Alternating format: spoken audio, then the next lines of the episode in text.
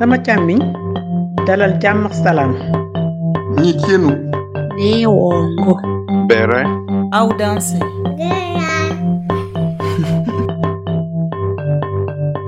Vous écoutez Kisigi, le podcast de l'Afrique par les Africains. Je suis Elisabeth. Dans cette première série, les invités partagent avec nous le retour sur le continent ou l'investissement en vivant hors du continent africain. Cheikh, notre invité d'aujourd'hui, partagera avec nous son expérience qui commence par un parcours académique dans un domaine balbutiant il y a 20 ans, les télécoms, puis 10 ans après, son retour sur les bancs pour un MBA dans une école de commerce, toujours dans le but d'un retour. Il travaille aujourd'hui pour un organisme international sur le financement de projets télécoms. Il partage ses stratégies et surtout son envie de faire que des gens et des opportunités se rencontrent. Cheikh croit à la réussite par le travail, à l'atteinte de l'excellence après l'effort et la constance, mais pour lui aujourd'hui cela n'est plus suffisant. Il faudrait peut-être penser à la chose politique comme levier, qu'on sorte le débat et les plaintes des grains de thé ou de groupes WhatsApp pour pouvoir prendre part à un destin qui nous concerne tous, celui de nos pays. Merci de partager cet épisode, il pourrait être utile.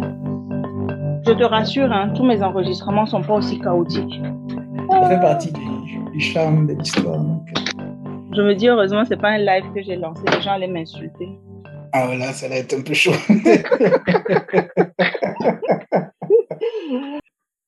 Mais pour avoir une Ouais. certaine euh, peut-être cohérence de ton parcours, est-ce que tu as envie de retracer un peu ton parcours? Hmm. Bac scientifique, école d'ingénieur. Euh, après, je travaille dans, dans, dans les télécoms, sujet très, très technique. Ouais, je travaille pour des opérateurs, donc je travaille aussi pour des constructeurs télécoms. Après, j'ai travaillé dans un cabinet d'audit, d'audit et de conseil, où je faisais plus du conseil en système d'information, pendant trois ans.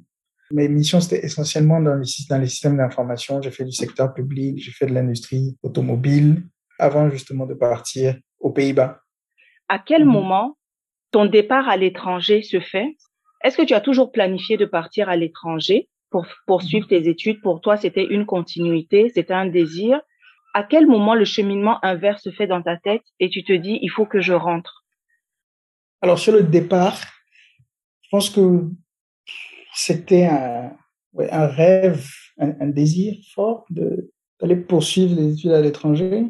Quand j'ai choisi la filière dans laquelle je voulais me lancer, qui sont les télécoms, euh, à l'époque, c'était un secteur qui, qui, s'ouvrait à, enfin, à peine, c'est trop dire, mais qui devenait mainstream. Oui, qui touchait le plus grand nombre de, personnes. Beaucoup de gens avaient maintenant accès à un téléphone cellulaire. Ça devenait un peu, un peu, un peu, ouais, banal d'avoir un téléphone portable. Mais, dans le même temps, on n'avait pas forcément des formations spécifiques dans le domaine. C'était vraiment le, le, le début, début, début, début de l'ère télécom. J'ai été orienté, ou en tout cas, on m'a fortement suggéré, mon oncle m'a for- fortement suggéré de, de m'intéresser à ce secteur-là. Donc, j'ai fait des études scientifiques. J'étais plutôt à l'aise, on va dire, avec, euh, avec Eh, les- soyons les pas humbles. Tu étais très bon élève, tu étais tête de classe, euh, tu étais toujours, je pense pas que tu aies déjà dépassé les trois premiers de ta classe. Donc, tu étais un très bon élève. On va pas chercher des mots pour enrober. Quand on est bon, on est bon. Bon, ouais. Ce sur quoi je vais revenir justement sur ce parcours de, de très très bon élève, c'est que les choses vont pas se passer comme tu l'as, tu, tu l'aurais souhaité. Absolument. Tu vas passer une première année finalement euh, à ne pas pouvoir partir parce que tu n'avais pas Ouais. anticipé. Et, non, tu, fais bien de, le rappeler, c'est que, effectivement, après le bac, bon, voilà, je t'expliquais l'envie d'aller étudier à l'étranger, et, qui est aussi un rêve, mais qui est aussi un rêve qui t'est permis d'avoir, parce que si finalement tu sais que, ben, après tout le monde, par exemple, tout le monde ne peut pas rêver d'avoir une Ferrari parce que forcément tout le monde ne peut pas acheter une Ferrari. Donc il y a des rêves qui te sont possibles, mais qui ne te sont pas forcément accessibles. Moi, j'avais ce rêve-là euh, qui m'était plus ou moins accessible. On n'était pas une famille riche, euh, loin s'en faut, mais on était quand même des privilégiés. Quand je pense euh, à mon entourage immédiat dans le quartier dans lequel j'habitais, des gens qui n'avaient pas trois repas par jour. Donc, il faut aussi remettre toutes ces choses-là dans le contexte. Et donc, oui, après le bac, opportunité d'aller d'aller étudier à, l'étranger, je vais à Lyon. Et l'idée, c'était de, rejoindre l'université, de faire deux ans de, maths, et puis après de tenter les concours d'école d'ingénieur. Je n'ai pas anticiper sur les démarches à faire pour pouvoir s'inscrire à l'université en France. Et donc, euh, je n'étais pas dans les délais, je n'étais pas dans les clous, je n'ai pas pu m'inscrire. Fatalement, il a fallu faire un choix. Est-ce que je reste en France pour faire quelque chose qui ne m'intéresse pas ou est-ce que je, prends sur moi, as 17 ans, tu es en France, c'est le Graal pour toi, tu as, tu as réussi à, toucher du doigt ton, ton rêve, mais les choses ne se passent pas comme tu prévois. Si on se remet dans la peau de quelqu'un, d'un jeune de 17 ans, on peut se dire, oui, il y a toute cette partie honte, toute cette partie, euh, on a envie de se cacher, quoi. On n'a pas envie de rentrer parce que les gens vont se moquer de soi, etc. Mais bon, moi, j'ai pris sur moi, je, je, suis rentré, je suis rentré au Burkina, je me suis inscrit à l'université de Ouagadougou en, en maths physique, comme comme je prévois de le faire en France. J'ai fait une année. J'ai touché du doigt des réalités qui m'étaient complètement étrangères et que je n'aurais jamais soupçonné.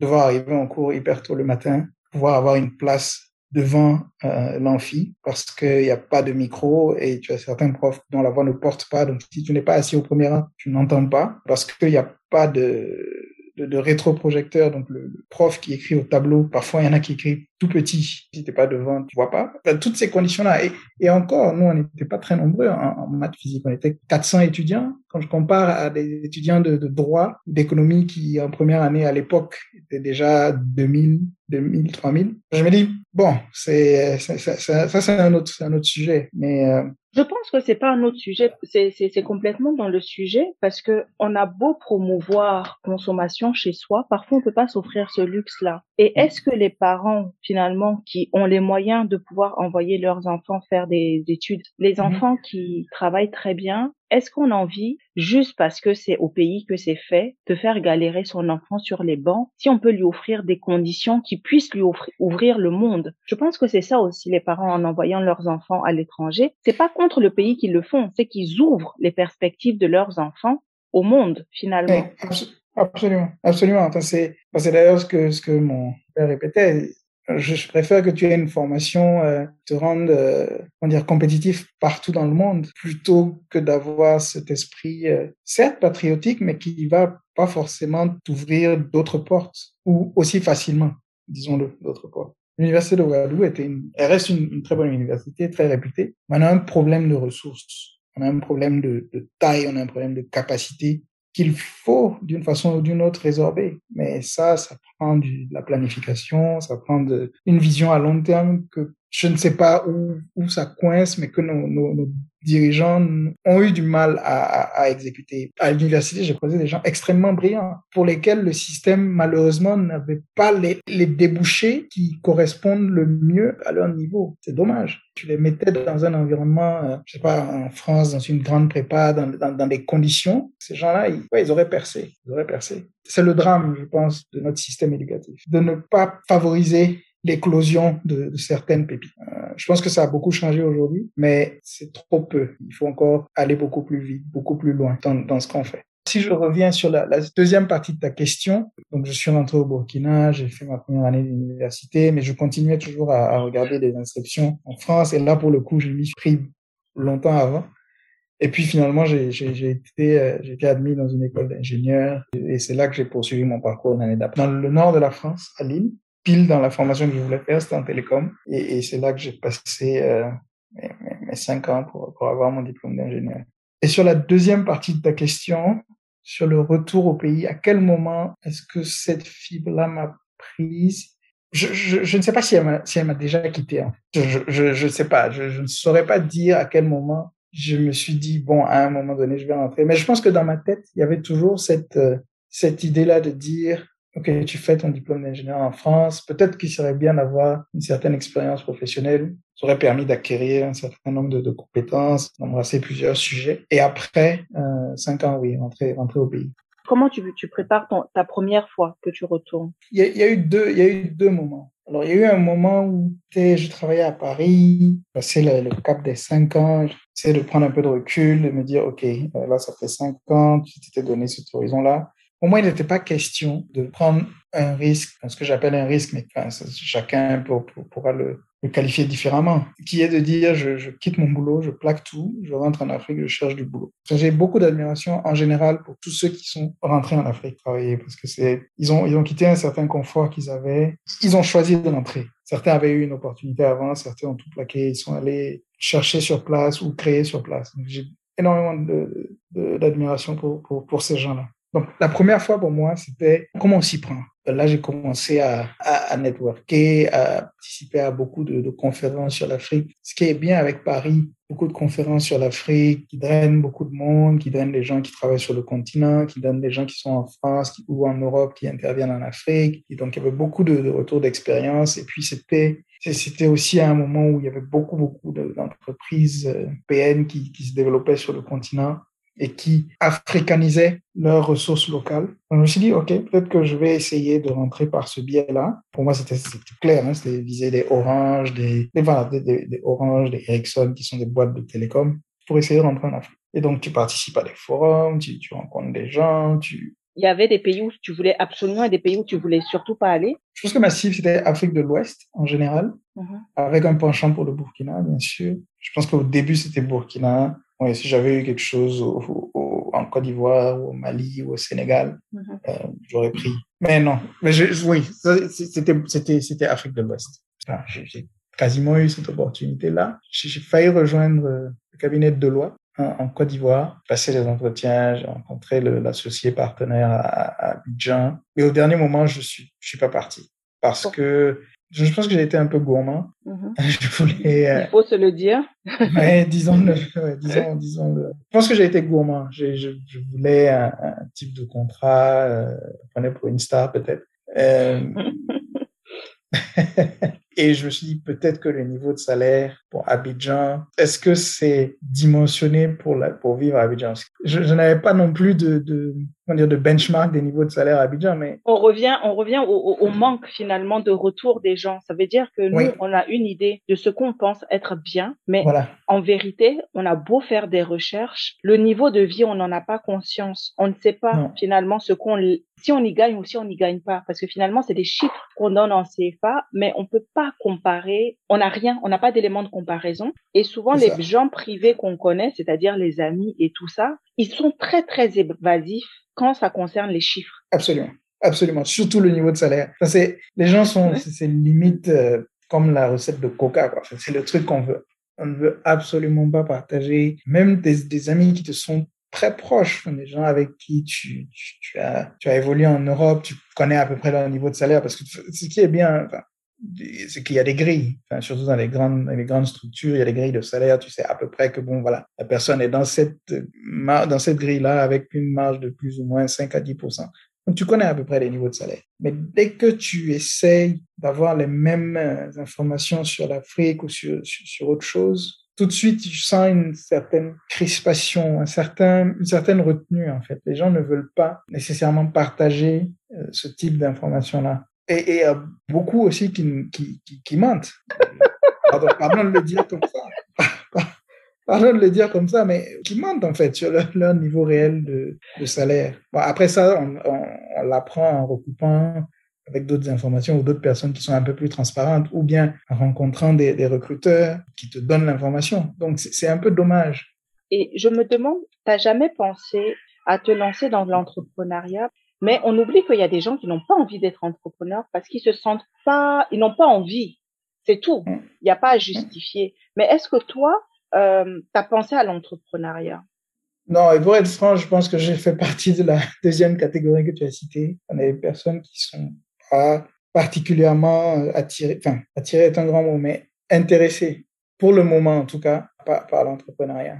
Parce que c'est différent, hein. c'est, c'est, euh, tout seul, on est, faut, euh, faut étudier le marché, il faut trouver le marché, il faut trouver le produit, il faut avoir trouver la bonne adéquation entre le produit et le marché. C'est, c'est, c'est, c'est pas facile tout le temps d'être entrepreneur euh, en Afrique, surtout en Afrique francophone, parce que le marché déjà, déjà il est petit.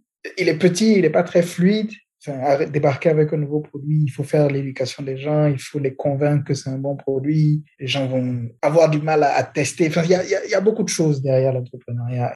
Bon, encore une fois, je, respecte beaucoup euh, les gens qui sont entrés en Afrique et qui ont créé et, pour qui ça marche. Parce qu'on on oublie qu'à côté de, ces, je sais pas, 10 ou 20% d'entrepreneurs pour qui le business marche énormément, il y a un tas d'autres entrepreneurs, de 80 à 90% des personnes qui ont tenté de se lancer, mais qui n'ont qui pas réussi, qui ont tenu six mois, un an, deux ans maximum, et qui après qui ont dû mettre la clé sous la Pas parce qu'ils sont pas bons, pas parce que le- leur idée n'était pas bonne, pas parce que euh, n'ont pas bien géré leur entreprise, mais parce que c'est difficile d'être entrepreneur, tout simplement. Et encore plus difficile dans nos, dans nos pays et sur nos marchés.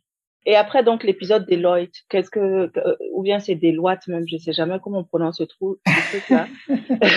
après cet épisode-là, est-ce que tu essayes d'autres choses? Ou bien tu t'en vas déjà réfléchir à ce qui n'a pas fonctionné, tu changes de cap? Non, écoute, je, je reste. euh, Enfin, ce qui se passe immédiatement après Deloitte, euh, Deloitte, ça dépend comment on le prononce en, en- de façon anglophone ou francophone. J'ai j'ai une opportunité de partir aux Pays-Bas pour rejoindre un groupe, euh, un groupe télécom. C'est ce que j'avais toujours eu envie de faire. Bon, j'ai commencé à travailler, j'ai commencé dans une boîte de télécom, après j'ai bossé dans le conseil en, en, système d'information, mais j'ai toujours eu envie de rester collé au monde des télécoms. Et, donc, j'ai eu cette opportunité-là après Deloitte, peut-être un an après ou deux. Et donc, je suis parti aux Pays-Bas. Mais ce que j'avais aussi en tête, c'était de faire un MBA pour compléter ma formation euh, d'ingénieur. C'était aussi d'avoir cette, ce qu'on appelle en, France cette double compétence-là, à la fois ingénieur et manager. Et pour faire le MBA, il faut un minimum d'années d'expérience. Et, la trajectoire de mon MBA s'inscrivait dans, les télécoms parce que je voulais faire un MBA pour pouvoir faire des télécoms, mais à des postes, on va dire, de responsabilité. Construire mon parcours ou mon dossier MBA passait par euh, revenir dans les télécoms à un moment donné. Et donc après, après l'épisode des Pays-Bas, j'ai finalement concrétisé mon, mon autre plan qui était de faire le MBA. Et donc en 2019, je, suis- revenu en France pour faire mon MBA en full time, euh, donc à temps complet. J'ai quitté mon boulot aux Pays-Bas et puis je suis venu euh, pendant un an. Après ce MBA-là, vraiment, l'idée, c'est de vraiment rentrer sur le continent et de pouvoir apporter ma pierre, comme au début. On dirait on se promène Mais- tous avec une petite pierre qu'on doit aller poser là-bas. T'as pas l'impression? Chacun parle de sa petite pierre, sa petite pierre. Ouais, c'est ça, c'est ça. Chacun Mais on parle de On ça. est des ça. transporteurs de pierres, en fait. J'espère Ben qu'elles oui. sont toutes précieuses, mais... euh, Eh ben, J'espère. Et t'as fait combien de temps en France avant de partir aux Pays-Bas? J'ai fait l'expérience. Mhm. J'avais six ans d'expérience en France. Avant de partir aux Pays-Bas pour Enfin, six ans d'expérience hors stage. Donc, je compte pas les, les, un an de stage que j'ai fait. Donc, six ans d'expérience pro Mhm. et trois ans aux Pays-Bas. Donc, pour postuler à ton MBA, il fallait à peu près 9 à 10 ans d'expérience. Euh, Dans les faits, euh, en moyenne, c'est 5 à 6 ans. Euh, mais moi, oui. Moi, j'étais un peu... Enfin, le MBA, pour appliquer aussi dans le MBA, il faut construire un narratif. Il faut avoir un parcours qui fasse sens. Donc, euh, ça m'a pris un peu plus de temps pour, pour le construire. Mais oui, euh, j'étais parmi les plus âgés d'ailleurs de ma, de ma cohorte. Mais ah oui, ouais, j'ai- je suis rentré dans le MBA quand j'avais ouais, 9, 9, 10 ans d'expérience. Exactement 10 ans après mon, mon diplôme d'ingénieur. Le parcours aux, aux Pays-Bas, qu'est-ce que ça va t'apporter de plus à part changer de pays? Énormément de choses. Déjà, l'anglais. Euh, Mhm. Ça permet de consolider l'anglais, d'être dans un environnement où tu ne parles qu'anglais, tu ne travailles qu'en anglais. Ça, c'est une chose. Deuxième chose, c'est l'environnement, hyper ouvert, multiculturel. Enfin, j'avais, j'avais toutes sortes de nationalités dans mon équipe, à part des Néerlandais. J'avais des Italiens, j'avais des Roumains, des Allemands, j'avais des Américains, des Indiens. J'avais 9 à 10 nationalités dans mon équipe, mais je n'avais aucun Néerlandais. Donc, ça, pour moi, déjà, c'était un, waouh, ça, c'est, enfin, j'avais jamais vu ça en France. Euh, des équipes où il y a aucun, en France, où il y a aucun français, ça n'existe euh, quasiment pas. Donc, il y a ce deuxième aspect-là. Après, il y a- il y a bien sûr tout ce qui est aspect professionnel. J'avais un peu plus d'années d'expérience, prends un peu plus de recul par rapport à ce que tu fais, même si tu apprends continuellement. Ça, c'est, toujours été mon mantra. C'est-à-dire qu'il faut toujours que j'apprenne tous les jours dans mon métier. Sinon, si à un moment donné, je sens que je tourne en rond, je, me lasse très vite. Et, tu auras remarqué que j'ai quand même eu quelques changements dans mon parcours professionnel. J'ai, travaillé dans beaucoup de boîtes. C'est aussi dû à, ça. Parce que je, cherche un peu toujours à, apprendre de, mes différentes expériences. Et, surtout, je pense qu'à l'époque, j'avais toujours cette idée-là de me dire, OK, euh, je fais ça, comment je pourrais le réutiliser à un moment donné en Afrique. J'avais toujours ça dans un coin de ma tête. Tu reviens en France pour faire ce, ce MBA là finalement sans filer parce que tu es sorti du système français. Donc euh, Pôle emploi c'est mort. on va dire, est-ce que c'est un pari finalement sur euh, j'ai envie d'avoir plus, il faut que je sacrifie quelque chose maintenant pour avoir ce plus-là? Ou bien c'est financé par ton entreprise? Non, non, c'est entièrement tu payes de ta poche. Après, j'ai eu une, une, partie, j'ai eu une bourse euh, de, de, l'école. Mais, mais, mais oui, le reliquat, c'est moi qui l'ai payé. La bourse de l'école, comment ça se passe? C'est une bourse d'excellence? Pour toutes les bourses, en fait, il faut un dossier. Déjà, donc, il faut, il y a un pool de bourses chez, nous, enfin, à l'INSEAD, où j'ai fait le MBA, on avait un pool de bourses pour les Africains. Et donc, tu fais un dossier et tu, avec ce dossier-là, tu appliques un pool de, de bourses. Et, chaque bourse, en fait, est différente. Il y a des critères. Enfin, il y a des bourses pour les filles, par exemple, hein, pour les femmes. Donc, ne seront réservés qu'aux femmes. Il y a des bourses pour euh, des étudiants africains, mais qui ont, qui travaillent sur le continent. Donc, ils n'ont pas forcément les mêmes facilités faire un prêt bancaire, etc. Parce que c'est bon à savoir, moi, je trouve. Et je pense que je vais peut-être euh, te refaire un autre, euh, un autre podcast un peu plus axé sur cette expérience-là. Parce que mhm. l'argent est quand même un frein, qu'on se le dise, à l'accès à certaines formations. Mais il y a des choses qui existent. Par exemple, je vois Jason qui parlait de choses qui existaient pour les pilotes. Mais quand tu n'es pas dans le domaine, tu ne sais pas. Et donc, tu restes freiné à certaines choses. Et euh, comme je dis, mon podcast, c'est pas seulement pour soulever des problèmes, mais quand il y a des solutions comme ça, je trouve que c'est intéressant. Tu parlais des gens très brillants avec qui tu as été à l'université et tout. Peut-être qu'ils n'ont pas pu te rejoindre euh, à l'université, mais peut-être qu'ils peuvent postuler et avoir accès à une de ces bourses-là. Oui. Oui, non, non, clairement, mais avec plaisir. Je... Et c'est, ça fait partie de mon, de, de mon du devoir que je me fixe qui est de, de, redonner à la communauté et d'aider les gens du, mieux que je peux. Donc oui, avec plaisir de refaire un sujet sur, sur, tout ça, sur les formations universitaires, sur, sur l'accès, etc. Super, merci. Euh, donc tu, tu, reviens, tu fais le, euh, le MBA. Je fais le MBA, ça dure un an. Euh, pendant le MBA, je fais, je fais un petit stage au Kenya.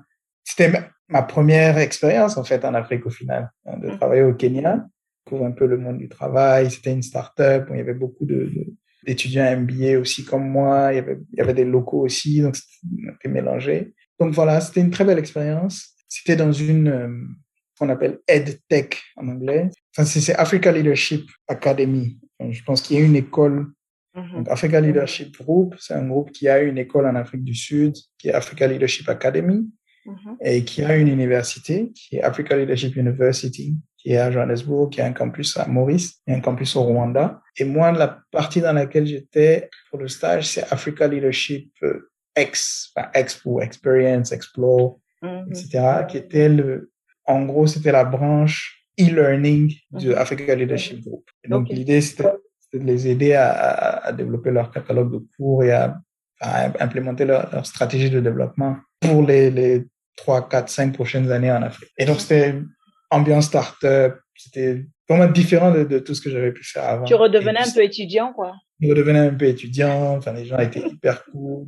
Et c'est surtout que c'était en Afrique. Et donc, ça te donne déjà un peu, euh, ça fait un peu du teasing, quoi. Moi qui voulais rentrer en Afrique. Donc, ouais, je me dis, OK, c'est pas mal. Tu, tu commences à te, te projeter un peu, de dire, OK, si je veux rentrer en Afrique, peut-être que je, je n'avais jamais pensé à cette partie-là du continent, mais c'est pas mal, c'est dynamique. Il y a tout ce qu'on on, a au final en Occident. Moi, littéralement au Kenya, je vivais avec mon téléphone. Tu veux te déplacer, tu as Uber, mais qui est, mais qui est un Uber local, c'est-à-dire que tu as un Uber où tu peux prendre les motos taxis. Ce qu'ils appellent, ce qu'ils appellent les Boda, les mhm. Boda Boda. Donc ça, tu, enfin, tu peux, enfin, forcément commander. Tu veux te, tu veux payer, bah, tu utilises ton téléphone parce que c'est payé avec euh, mobile money avec M-Pesa, qui a été créé au Kenya et dont tous les autres opérateurs dans le monde se sont inspirés aujourd'hui. Et ça, c'est ce qui, est fantastique, c'est que cette innovation-là vient du Kenya et de l'Afrique. Et donc, oui, je vivais littéralement avec mon téléphone. Je faisais tout avec mon téléphone. chose que je n'avais jamais, enfin, je n'ai jamais fait en Europe, je ne fais pas ça. Je ne vis pas avec mon téléphone en Europe.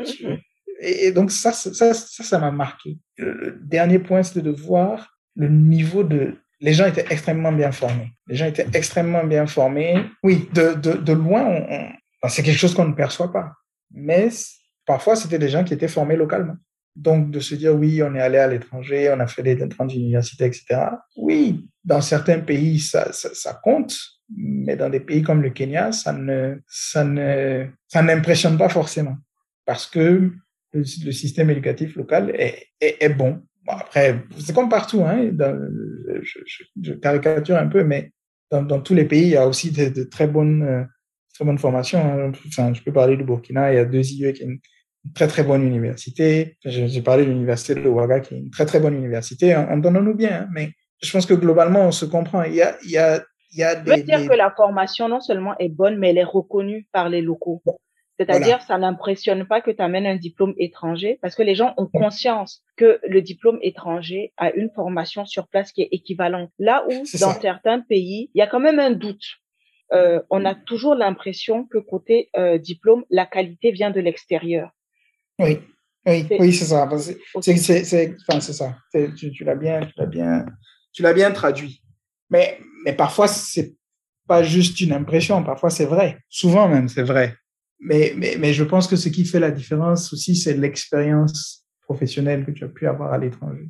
Parce que tu as vu d'autres façons de travailler, parce que tu as vu, euh, tu as travaillé dans des entreprises qui étaient beaucoup plus structurées, où euh, les, les, méthodes de travail, les, les, procédures de travail étaient très bien établies, où euh, tu as régulièrement des formations, où tu, euh, tu as la possibilité de, de d'évoluer dans, l'entreprise en changeant de poste, en changeant de pays, en changeant de, de département. C'est ça en fait.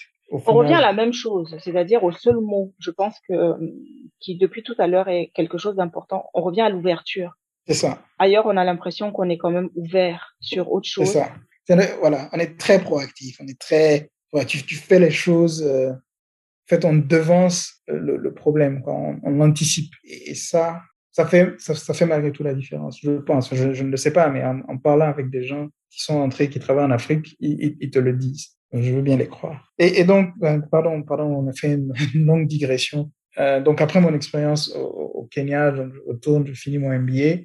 Et dans ma tête, c'est, ben, j'ai fini mon MBA, mon MBA, pardon. Et là, je veux rentrer en Afrique. Et, là, c'est, un, c'est, enfin, c'est le, le challenge est différent parce que bon, là, je, ne fais plus forcément les forums de recrutement en Afrique.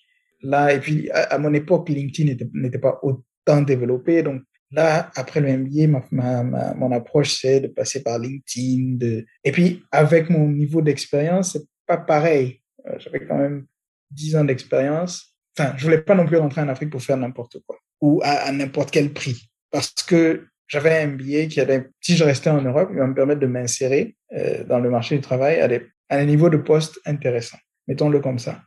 Je trouve que parfois, en voulant être politiquement correct, mm. on ne dit pas les choses réellement.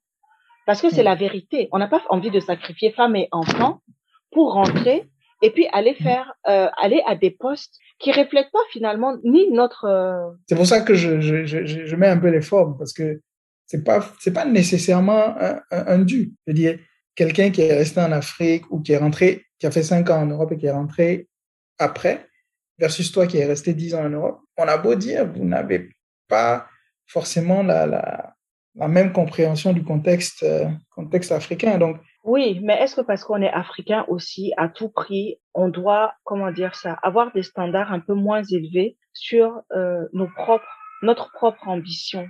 Je pense que c'est une question à se poser sérieusement parce qu'on n'ose pas souvent le dire que les postes qu'on nous propose n'étaient pas euh, ce que nous ambitionnons, en tout cas pour nous-mêmes, à ces moments-là. Bon, après, quand le, le, le process différemment. Quelqu'un qui est rentré, qui a lancé sa boîte, te dira, ben, ouais, moi j'avais envie de rentrer, j'en avais marre et je suis rentré, j'ai lancé ma boîte. Je connais des gens comme ça. Ou, euh, oui, te, en as d'autres qui te diront, ben, moi je, je, je suis rentré, je vais grimper la hiérarchie. Je vais, enfin, je vais pas rentrer et être parachuté à un poste de, de middle management ou de top management, mais je vais arriver, je, je vais commencer au bas de l'échelle, pas, pas tout à fait au bas, et puis je vais, je, vais essayer de grimper les, les, échelons un par un. Il y a aussi ce type de personnes-là. Donc, il n'y a pas, il y a pas que, que, que ça, il y a aussi une dose de chance. Il y a, enfin, une grosse dose même de chance. Il y a beaucoup, beaucoup de chance dans, dans tout, en fait. Que ce soit pour trouver un boulot en Europe ou en Afrique, il y a, il y a, une, une, une, forte dose de chance. Donc, euh, pas, pas, pas, que les compétences. Et finalement, est-ce que la chance va te sourire? Parce qu'après ton MBA, est-ce que tu essayes le retour ou bien tu postules un peu partout? Non, je, je, je l'essaye. Vraiment, j'essaie le retour. Après le, après le MBA, je prends trois mois, je rentre au, au Burkina, je, je, reste trois mois, mais je ne dirais pas que j'ai tout donné parce qu'on peut toujours faire plus. Mais vraiment, je, rentre, je, contacte des gens sur LinkedIn, je parle avec des recruteurs, je parle avec des, personnes locales, pays. Voilà, j'essaye. Je, je, vraiment, j'essaye. On, est, on est confronté à une, réalité, c'est que malheureusement, le marché du travail chez nous n'est pas fluide. C'est-à-dire qu'il n'y a pas, tu vas pas voir euh, une annonce sur un site internet et tu vas aller postuler. Il est un peu secret et, même des recruteurs te le disent. Moi, j'ai parlé à quelques recruteurs et te disent oui. Le retour en Afrique, c'est quelque chose qui, peut prendre deux, trois ans. Enfin, bon, après, on, s'entend, hein, ça dépend où tu veux rentrer, dans quel, à quel type de poste, etc. Moi, pour le, le type de poste que j'estimais en, en, lien avec mon niveau d'expérience, ils disent non, c'est quelque chose qui peut prendre deux, trois ans. Il faut, faut euh, c'est vraiment comme si tu étais un, un commercial. Quoi. Il faut faire la démarche, il faut aller voir les recruteurs sur place, il faut te rendre dans le pays tous les trois mois, rencontrer les gens, rester dans leur esprit, etc. Il faut, limite même, il faut que tu crées toi-même le poste. Et quel type de poste que... tu, tu cherches pour qu'on comprenne, parce qu'on n'est pas tous dans le même, euh, dans le même domaine que toi, c'est peut-être clair pour toi. On sait toujours que derrière les titres, souvent, c'est pas ça, mais quel contenu de poste tu aimerais? C'est une bonne question. Non, c'est, enfin, je, je dirais un poste qui, qui, qui a un contenu, on dit beaucoup ça en MBA, qui est General Management. Okay. C'est-à-dire que, enfin, soit, voilà, un poste qui a ce contenu-là, ou soit un poste de type directeur de cabinet. C'est-à-dire que tu, tu travailles euh, en lien avec le, avec le DG sur, sur des thématiques, euh, enfin, tu, tu épaules le DG au quotidien dans sa gestion de la boîte. Euh, tu l'assistes euh, pour préparer les comités de direction, pour préparer les conseils d'administration. Tu euh, travailles avec lui sur sur les projets stratégiques qu'il a. Ça, c'est un type de poste. Ou, ou, ou, je te parlais tout de suite de poste general management. C'est, enfin, voilà, c'est un poste de, general management. Enfin, je sais pas comment le traduire en, français. Mais c'est un poste où, où, tu as un peu plus qu'un, qu'un domaine. C'est-à-dire que si, par exemple, moi, moi, je fais télécom avant, si je dois faire un poste de general management, c'est un poste où je ne ferai pas que des télécoms. Je ferai peut-être du marketing, de la stratégie, un peu de logistique. Voilà, c'est un poste un peu au-dessus du poste de, manager d'une entité, parce que lui, il va être seulement sur son entité et dans, dans, sa, dans sa verticale, mais c'est pas non plus un poste de, enfin, c'est pas un poste de, de, de, de, comité de direction. Je, je, je sais pas si c'est clair. Ce comité de direction, c'est ce que moi j'appelle directeur général, directeur marketing, directeur commercial, directeur informatique, directeur réseau. Même si, dépendamment des boîtes, je pourrais le faire. Mais voilà, c'est un poste un peu, euh, on va dire N-2, N-2 par rapport au DG. Parce que N-1, ce sont tous les directeurs marketing, commercial, etc. Et N-2, ce serait des, postes euh, un, niveau en dessous de cela. Et c'est des postes que tu n'as pas, que tu n'as pas pu décrocher parce qu'on te dit qu'il faut à peu près un an, voire deux ans, avec un soupçon de chance. Déjà, déjà. Et puis, euh, un autre point que j'ai découvert, mais dont je me doutais, dans le MBA, les gens ne, oui, ils savent ce que c'est, mais ça ne, c'est pas ça qui change leur perception candidat. Dire, OK, tu as fait un MBA, c'est très bien, mais c'est pas ça qui va te, faire espérer un, niveau de salaire plus élevé en fait, c'est comme s'il n'était pas reconnu. Ok, il y, a une, il y a une méconnaissance du MBA parce qu'on assimile peut-être le MBA au Master 2. Or, le MBA, c'est un diplôme en général qui vient après une expérience professionnelle. Exactement, exactement. Okay. Mais, mais encore une fois, on, ça, ça reste très euh, francophone, ce que je suis en train de te dire. Parce qu'en Af en Afrique anglophone, ils le connaissent, ils savent ce que c'est, etc. Ils le valorisent différemment. Mais là, je te parle de l'Afrique francophone. Et, et, et, donc, oui, il faut, il faut cultiver ton réseau, il faut faire des allers-retours. Et, et, souvent, souvent, il faut créer soi-même son poste. Il faut suggérer à, à tes interlocuteurs. Moi, il y a, il y il un recruteur qui m'expliquait un, un, candidat avec qui il travaillait, qui a littéralement suggérer euh, son poste à ses interlocuteurs parce que à force de discuter avec eux, à force de regarder le marché, à force de s'intéresser à la boîte, il avait remarqué que sur certains points, il n'était pas performant. Je pense que c'était sur du marketing ou c'était une analyse statistique. En tout cas, sur, certains sujets, il n'était pas performant. Et donc, il leur a suggéré ça. Il leur a fait euh, un case study avec une présentation sur ce qu'il pourrait faire, étude de la concurrence, etc. Tu dois faire tout ça et arriver, présenter le, le projet. Et si jamais on veut te recevoir et, et la personne est convaincue, peut-être que, in fine, tu auras le poste. Donc, c'est vraiment, vraiment, vraiment compliqué. C'est que le marché du travail n'est pas fluide. Les places sont chères. Tu n'es pas connu on ne te connaît pas sur place? Ça me fait penser à Georges. Dans, dans l'épisode de Georges, Georges disait en Afrique, on s'en fout de tes diplômes. On veut te connaître. Donc, tu peux venir barioler de tout ce que tu veux. Si on ne te connaît pas, tu vas galérer. Tu vas galérer, bien sûr, bien sûr. Et, et, et c'est un fait. C'est un fait, c'est dommage. Après, il y, a des, il y a de belles histoires. Hein. Il y a des gens qui ont décroché de très beaux postes. J'en connais. Décroché de très beaux postes, euh, de niveau euh, comité, enfin, COMEX, euh, qui était directeur informatique ou, ou autre, dès qu'ils sont rentrés. Donc, les belles histoires, ça existe. Voilà, ils n'ont rien envié à, à, à, à leurs leurs condisciples qui sont restés en Europe. Donc, non, ça existe, les belles histoires, mais il y a un fort soupçon de chance, d'opiniâtreté, j'ai envie de dire, Mhm. parce qu'il faut vraiment, faut vraiment le vouloir. Il faut vraiment aller chercher le poste, il faut cultiver ton réseau, il faut, faut vraiment labourer. Donc après ces trois mois de pêche infructueuse, on va dire Ouais. que tu retournes à la base. Mhm. Et comment tu changes ton fusil d'épaule? Tu continues à chercher dans ce sens-là? Ouais, je- après trois mois, je rentre. Je dis, bon, ça, ça marche pas. Parce que je, je pense que je n'ai pas forcément aussi tout donné. Hein. Si j'avais vraiment, vraiment, vraiment envie de rester, peut-être que je, serais- je serais resté six mois.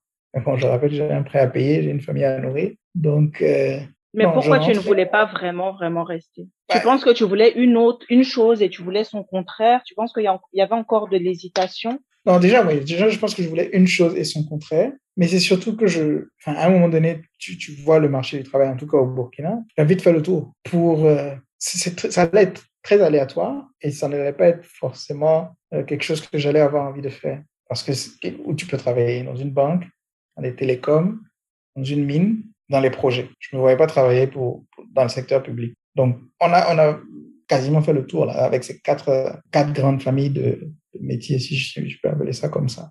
Je pense que c'est parce que aussi j'avais, enfin, c'était pas chaud sur moi, comme on dit. Parce que c'était vraiment, vraiment, vraiment chaud sur moi, même si ça l'était, hein, parce que je sortais du MBA, j'avais pas de boulot, mais je savais que bon, c'est pas grave, si ça marche pas maintenant, et ici, je tenterai ma chance ailleurs. Donc, c'est pour ça que je dis que c'était pas vraiment, vraiment chaud sur moi. Si c'était vraiment, vraiment chaud, je pense que j'allais trouver d'autres moyens. J'allais prendre mon avion, aller à Abidjan, chercher du boulot, j'allais aller à Dakar, j'allais, faire des allers-retours, j'allais, j'allais vraiment chercher différemment. C'est la mini expérience de trois mois, ce que j'ai vu du marché du travail, ce que j'ai vu de, encore une fois, je vais utiliser ce mot-là, du manque de fluidité, m'a fait comprendre que peut-être que c'était pas la bonne approche, pro- probablement même pas du tout la bonne approche, et que euh, il fallait s'y prendre différemment. Si je voulais rentrer en Afrique, en tout cas. Moi, je t'entends, je t'entends là et j'entends quelqu'un qui a envie de rentrer chez lui, mais physiquement, il fait tout pour pouvoir s'implanter chez lui, mais en sachant très bien que ça va, c'est pas vraiment ce qu'il veut. J'ai l'impression d'entendre quelqu'un qui me dit par les paroles, oui, je suis arrivé, j'ai cherché, j'ai voulu que ça, ça fonctionne, mais en même temps, c'est pas là où j'ai envie d'être. Et je pense que, oui, ça, ça, ça- il y a un peu de ça. Il y a, il y a probablement un peu de ça, beaucoup. Ça me fait penser à des gens qui ont envie de travailler, mais pas continuellement au même endroit. C'est c'est comme s'il y avait besoin un peu d'un d'un temps d'adaptation, c'est-à-dire pas ramasser tous les bagages, aller s'asseoir, mais Mhm. avoir un temps où on est un peu ici et là-bas. Parce que Ouais. c'est souvent moche de dire qu'on n'est pas adapté à notre contexte parce qu'on est né là, mais il faut se dire qu'on a vécu 20 ans ailleurs. Non, je pense que tu es ouais, spot on. C'est c'est exactement ça. Et, et j'en reparlais dernièrement avec un, un ami qui, qui, qui, qui travaille à Dubaï et qui, justement, pareil pour lui, il a envie de rentrer en Afrique, mais il ne veut pas s'y installer. Il veut pouvoir aller et venir. Il est ouest-africain, intervenir un peu chez lui et sortir, revenir. Je pense qu'il aimerait bien avoir sa base à Dubaï parce qu'il est bien. Mais il veut pas tout de suite rentrer euh, directement chez lui. Je, je ne sais pas pourquoi euh, beaucoup de ces, ces profils-là sont comme ça. souvent on emploie des mots politiquement corrects pour justifier notre échec de retour, mais c'est Ouais. juste un échec où on a peur, euh, dans le podcast, ce que j'entends parfois, c'est que parfois on a peur de ce côté-là, de dire, je vais aller chez moi, mais pas comme ça. Mhm. Parce que comme ça, c'est pas bénéfique pour moi. Si on se le dit pas, si on n'y fait pas face, on ne réunira jamais les conditions pour pouvoir faire un ailleurs mieux. Pendant que c'est pas de mieux qu'on dit, on parle de soi. Je suis pas prêt, moi, Et, et non, et, ce que tu dis là, ça va m'a- m'a- m'amener à, à une autre, euh, une autre voie, qui est un débat permanent que j'ai avec un ami, qui est de dire que au final, pour pouvoir changer les choses, malheureusement, dans nos pays, il faut à un moment donné s'intéresser à la chose politique. Mais c'est ça le drame, parce qu'on parce qu'on a laissé ce champ-là libre à des personnes qui ne sont et, qui n'ont pas de vision en fait pour pour, pour ce pays ou dans le cas du Burkina. À un moment donné, il va falloir s'y coller. Je ne sais pas si moi-même je le ferai ou d'autres parmi nous le feront. Là, de se dire, OK, au lieu de s'envoyer des messages sur WhatsApp, de critiquer telle ou telle chose, de donner telle ou telle idée, il faut peut-être passer à une l'étape d'après qui est de structurer les choses, de structurer la pensée de chacun. Parce que nos aînés, on a beau dire, ils ont fait ce qu'ils ont pu. C'est-à-dire que si tu n'apportes rien au patron, si tu n'as personne derrière toi, si tu ne comptes que sur tes compétences et tes diplômes, oui, peut-être que tu vas y arriver. Hein, tu... En fait, on, on te, te, te, donnera pas autant de valeur que si on sait que, ah, lui, il connaît un tel qui est un puissant du pays. Il faut rouler dans une grosse voiture pour qu'on te respecte. Et, et, dans le même temps, c'est le, le, pays où il y a le plus de... Bon, après, c'est normal, mais c'est le pays où il y a le plus de t-shirts. Je, je, je, quand je suis au, au Burkina, je travaille des locaux d'un ami. Et une fois, je suis allé euh, à son bureau, je sais pas, j'ai dû me faire déposer un, un moto ou quelque chose. Il y a un vigile devant la porte. Donc ce vigile-là, il me connaît pas. Donc j'arrive, il reste assis sur sa chaise, il m'ouvre pas la porte. Je dis bonjour, il n'y a pas de problème, je rentre. Le lendemain, je reviens, j'avais un 4x4. Donc je reviens, j'avais mon 4x4, je sors, je vois le même vigile, et là, il m'ouvre la porte. Juste parce que je ne suis pas arrivé en 4x4, enfin, lui, de façon, euh, voilà, que je fasse mon job ou pas, ça n'a pas d'impact. Enfin, je veux dire, on est arrivé à ce stade-là. Et, et, et si lui, à son niveau, il n'est pas décideur, lui, il peut avoir ce type de raisonnement-là. Imagine ce que ça peut être quand tu es dans l'entreprise que tu as affaire au patron. Mhm. Malgré toute cette, euh, tout ce que tu observes sur place, que tu trouves dérangeant, mhm. qu'est-ce qui fait que périodiquement tu te replonges dans cette envie de retour là Je pense que c'est c'est c'est juste c'est inexpliqué en fait. C'est juste un, un, attachement viscéral profond à, à, mon pays et au continent. Après, il y a cet adage qui dit qu'on n'est jamais mieux que chez soi, mais mais mais oui, périodiquement ça ça revient j'ai cet attachement-là. Je, je repense à mon, à mon enfance qui était souciante, où tu, voilà, tu fais ce que tu veux, tu étais tranquille, tu te sentais en sécurité, tu, tu avais accès à des plaisirs simples. Le mode et le style de vie au Burkina a beaucoup changé, a beaucoup évolué. Mais euh, je, ne saurais pas l'expliquer. Je pense que c'est juste, un, enfin, c'est un amour profond en fait et, inconditionnel pour, pour ce pays-là et, et pour ce continent-là. D'autant plus que en étant loin, on voit ce qu'on n'a pas. Et, on, et, je me dis que notre devoir, c'est de faire en sorte qu'on ait au moins un certain niveau de confort pour pouvoir rester chez nous. Parce que c'est pas facile hein, de, vivre, de vivre loin de chez soi, loin de ses racines, loin de sa famille, dans un environnement qu'on n'a pas nécessairement choisi. Mais tu restes quand même attaché à, d'où tu viens parce que bah, c'est là que tes souvenirs les plus forts demeurent. En tout cas pour moi. Après, tu as d'autres personnes qui sont en Occident qui n'envisagent plus du tout de rentrer en Afrique. Donc chacun son, son sa manière de, de le prendre. Euh, je vais te poser deux, deux, deux dernières questions et je pense qu'on aura, on aura fini. Qu'est-ce que tu penses incarner pour, pour un jeune, on va dire un jeune burkinabé ou un jeune africain simplement? Qu'est-ce que je pense incarner, c'est-à-dire? C'est-à-dire dans ta manière d'être, dans ta manière de penser, en étant simplement qui tu es. Mm-hmm. Tu penses que qu'est-ce que ce jeune-là pourrait retenir de toi?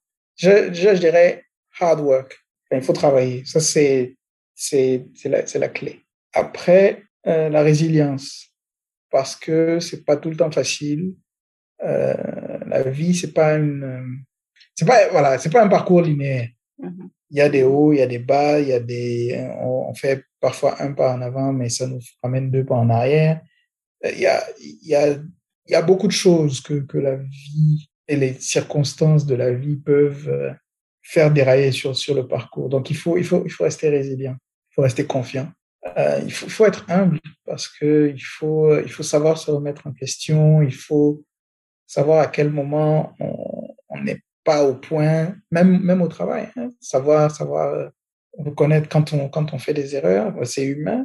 Savoir à quel moment on, on a fait le tour d'un sujet et à quel moment on doit, on doit essayer de changer de sujet, sinon on va rester enfermé dans une, dans une boîte. Donc il faut, il faut, voilà, il faut, il faut rester humble, mais il faut aussi être agile et ouvert.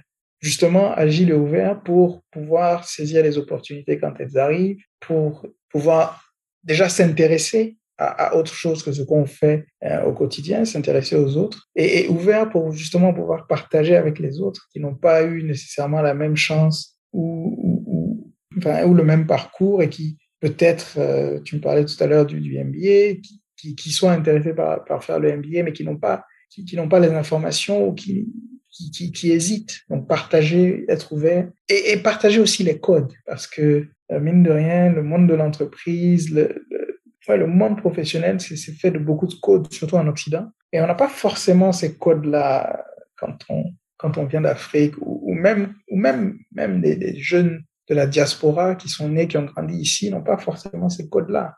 Il faut, il faut accompagner ces, ces personnes-là parfois même sur le type d'études, parce qu'il y a parfois des jeunes très brillants mais qui ne savent pas s'orienter, parce que on, on, on, ne les a pas accompagnés, parce que euh, ils ne savent pas qu'il y a certains types de métiers qui existent, juste parce qu'ils n'ont pas été confrontés à ça. Euh, ils n'ont pas été sensibilisés à certaines choses. Il y a des gens qui, qui ne connaissent pas les musées parce qu'ils n'y ont pas été sensibilisés. Ce genre de choses. Donc il faut, il faut garder cette ouverture d'esprit-là essayer au maximum de, de transmettre. En tout cas, moi, c'est comme ça que je le vois. Je pense qu'on on réussit ensemble. Ça, c'est collectif. Et, surtout pour, pour des pays comme les des pays africains, on ne pourra réussir qu'ensemble. Il y a ce proverbe de Mandela qui dit que plus tout seul on va plus vite, mais ensemble on va plus loin. Et, je pense que c'est ça caractérise bien ma, vision des choses. Ici, il y a une chose que que ce jeune-là devrait retenir, c'est ta citation me fait un pont. Est-ce que toi aujourd'hui, tu comment tu penses participer sur ton continent participer pour les tiens? Quand je parle des tiens, je parle pas de la famille proche, mais je parle euh, dans la dans la globalité. Comment tu penses participer? Est-ce que tu penses que tu fais de ton mieux en termes de participation, ou tu es encore dans l'entre-deux où euh, on sait qu'on on veut faire des choses, mais on ne sait pas encore comment euh, les matérialiser? Je pense qu'il y a un peu des deux. Enfin, je pense que j'essaye au maximum de, de, de participer, mais je pense que je pourrais je pourrais faire plus, beaucoup plus, différemment. Euh, mais j'ai pas encore trouvé euh, la parade pour le beaucoup plus et différemment. Mais sur ce que je fais déjà, sur ce qui en tout cas me motive, euh, j'ai un penchant pour l'éducation et pour euh, ce, que, les anglo-saxons appellent empower, aider les gens à, grandir et, à monter en compétences. Je pense à une illustration toute, simple, c'est quand j'étais à l'INSEAD, j'étais président du Club Afrique, et l'enjeu pour moi, c'était de déjà d'intéresser hein, l'école à, l'Afrique parce que bah, malheureusement dans les, dans les dans les business schools les sujets africains sont quasiment inexistants on est très peu d'étudiants africains. Et, et pour moi ça ne va pas me, me bénéficier directement je n'en tirerai pas les bénéfices moi tout de suite directement. Mais si ça permet à d'autres étudiants de s'intéresser au programme de postuler et de et, d'avoir un parcours brillant et après d'être euh, je sais pas moi, des Tidiane Cham, d'être des CEO dans des grandes boîtes et de, et de recruter d'autres Africains, j'aurais fait, à ma petite échelle, j'aurais fait quelque chose. Donc, déjà ça. Après, on, on, a organisé une, une Africa Conference, on a invité des, des, des Africains, des CEO et des, et, et des entrepreneurs pour encore une fois, créer cette sorte d'émulation-là, leur permettre de, parler avec des étudiants, avec des, ou même avec des travailleurs, d'échanger, de, pouvoir avoir cette, une sorte de plateforme pour que les gens puissent entrer en contact les uns avec les autres. On a organisé une, une, euh, une career oh, je pardon, perdu le mot en français. Euh, on a organisé ça, on avait des, entreprises comme, comme, comme Africa 50, qui est un fonds d'investissement en Afrique, on avait, on avait la Société financière internationale, qui est un groupe de la Banque mondiale, on avait l'OCP, l'Office chérifien des phosphates, qui est la plus grande entreprise du secteur privé au Maroc. Enfin, on avait ces entreprises-là qui sont venues, qui avaient des offres d'emploi pour, pour les gens qui souhaitaient travailler sur le continent. Donc, ça a permis aussi à certaines personnes de trouver du boulot. Moi, directement, euh, ce que j'ai fait, euh, je sais pas si ça peut se mesurer, mais en tout cas, j'ai fait en sorte que, et j'essaie de faire en sorte toujours, de faire que les gens et les opportunités se rencontrent. Okay. Et, et, ça, je, je, continuerai de le faire. Maintenant, pour ce qui est du Burkina et de ce que je peux y faire, euh, je cherche encore la parade. mais j'espère trouver un, un créneau euh, bientôt. Super. Est-ce que tu as un mot de la fin? Non, pas vraiment. Enfin, le mot de la fin, il sera peut-être pour toi.